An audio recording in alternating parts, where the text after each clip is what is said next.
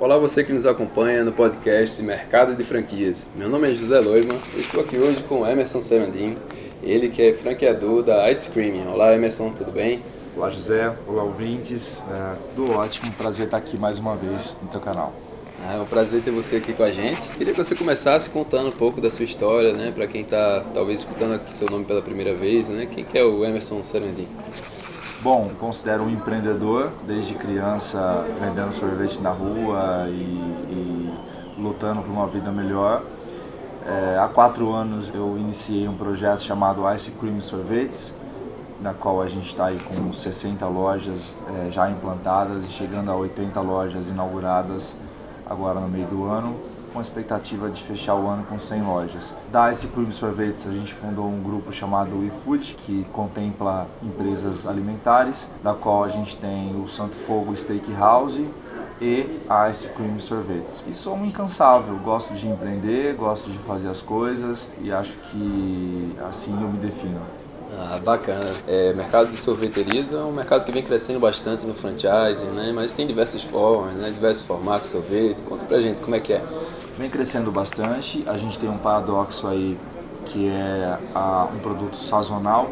No frio a gente tem uma baixa considerável de sorvete, e é na qual nós estamos agora mas é um mercado constantemente em alta. A gente tem um, um consumo per capita de 4 ponto alguma coisa, 5.1 litros é, ano, contra 24 litros na Nova Zelândia. Mas é um mercado em alta. Nossa diferencial é o sorvete na pedra onde a gente tem um sorvete artesanal com menos açúcar, menos gordura. A gente trabalha um, uma composição do sorvete na pedra, um atendimento diferenciado.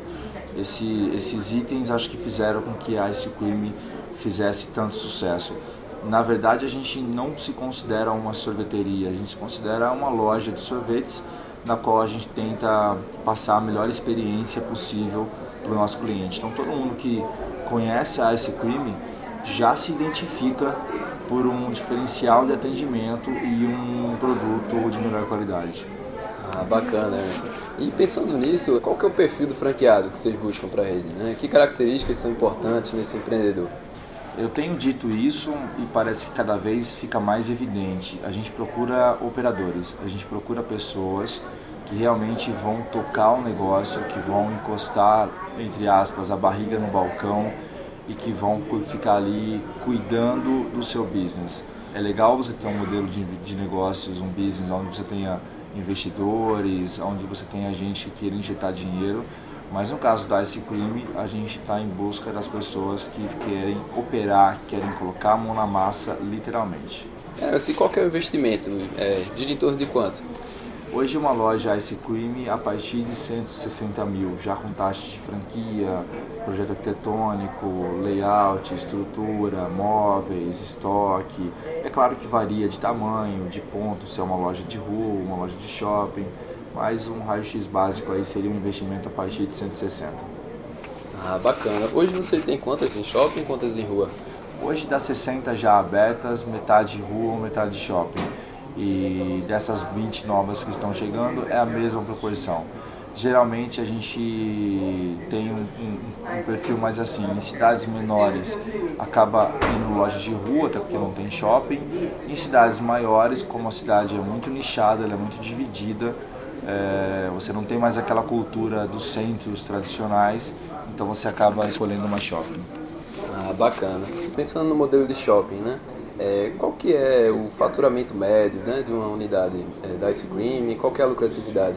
A gente tem um faturamento médio de 50 mil reais. Tem lojas que faturam mais, é claro, mas a gente define isso como uma média porque se superar a expectativa, melhor para nós e melhor também para o franqueado, né?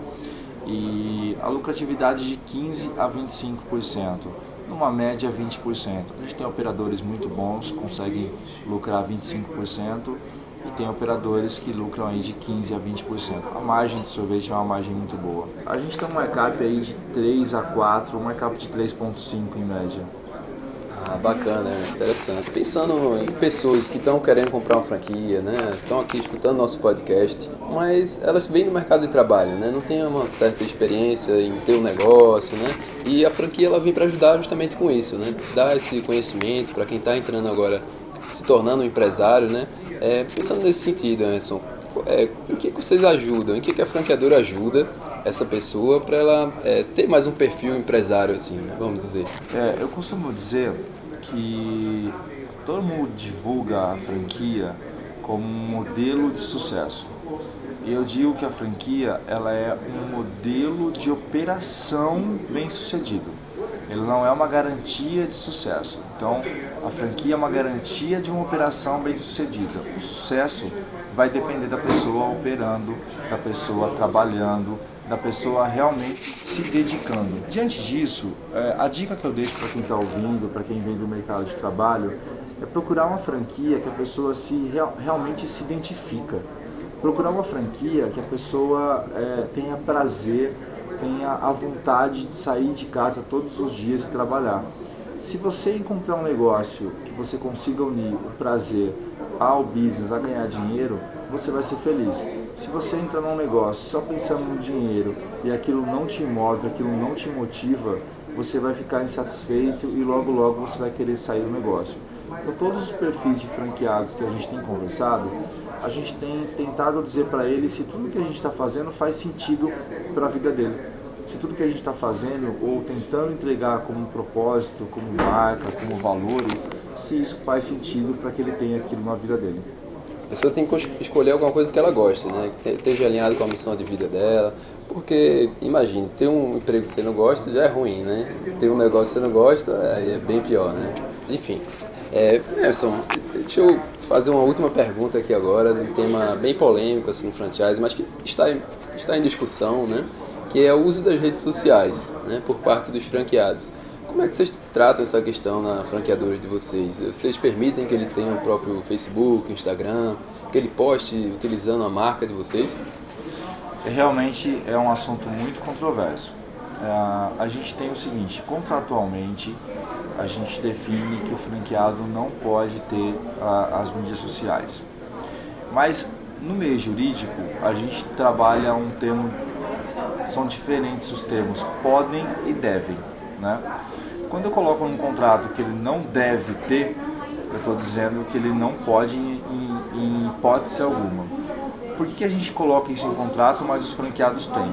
Porque na maioria dos meus franqueados, eles vêm fazendo um bom trabalho divulgando a minha marca regionalmente, tanto como Facebook quanto Instagram. O projeto próximo ano ou para os próximos anos é a gente unificar tudo isso em um, em um canal só. Então a franqueadora terá a sua página oficial e os franqueados terão aquelas subpáginas ou aqueles locais. Pelo menos essa é a ideia. Mas não é um negócio tão simples, você falou muito bem, é polêmico, é, ele é controverso, ele gera muita discussão, ele gera muito atrito. Então, de verdade, eu sou muito honesto, sincero e transparente no que eu digo. É, não está na hora de mexer nesse vespeiro, não. Deixa isso mais para frente. Mais para frente a gente vai fazer uma uma análise mais assertiva. É, eu sou daqueles que eu trabalho muito com planejamento, Zé. E dentro disso, eu entendo que quando eu preciso fazer algo, eu preciso planejar para a hora que eu fizer, eu fizer bem, fazer bem feito, né? Então, não é hora de mexer com isso, não é hora de pensar agora, é hora de deixar e mais para frente criar um planejamento para realmente fazer um trabalho como grandes redes já fazem. É, aqui no Brasil e lá fora é só um canal unificado. Ah, perfeito, Emerson. Né? Obrigado por compartilhar né, a forma que vocês trabalham. Né? É interessante compartilhar com o mercado de franquias, né? tanto franqueadoras que estão querendo melhorar a relação com os franqueados, quanto pessoas que estão querendo comprar franquia querem saber como é que funciona essa questão né? nas redes sociais. Muito importante. Emerson, vou deixar agora um espaço final para você deixar os contatos da franquia, né, para quem tiver interesse em saber mais informações e entrar em contato com vocês. Olha, é, nosso site, wefoodbrasil.com.br ou icecream.com.br é, vai encontrar a gente, vai mandar um e-mail, fazer um cadastro, vai ser um prazer é, ouvir. E se alguém também quiser falar direto comigo, é presidente.icecream.com.br e fica aqui meu agradecimento pela oportunidade e um abraço para todos que nos ouvem e espero o ano que vem poder estar aqui de novo. Perfeito, Anderson. Muito obrigado. Realmente foi um prazer para a gente ter você aqui com esse bate-papo, né? E você que nos escutou aqui agora, é, queria saber a sua opinião, né? O que, que você achou desse podcast? Você está gostando das entrevistas? Deixa aqui o seu review, que ele é muito importante para a gente saber se, se estamos indo no caminho certo, né? Se estamos ajudando vocês com o conteúdo disponibilizado aqui no podcast Mercado de Franquias.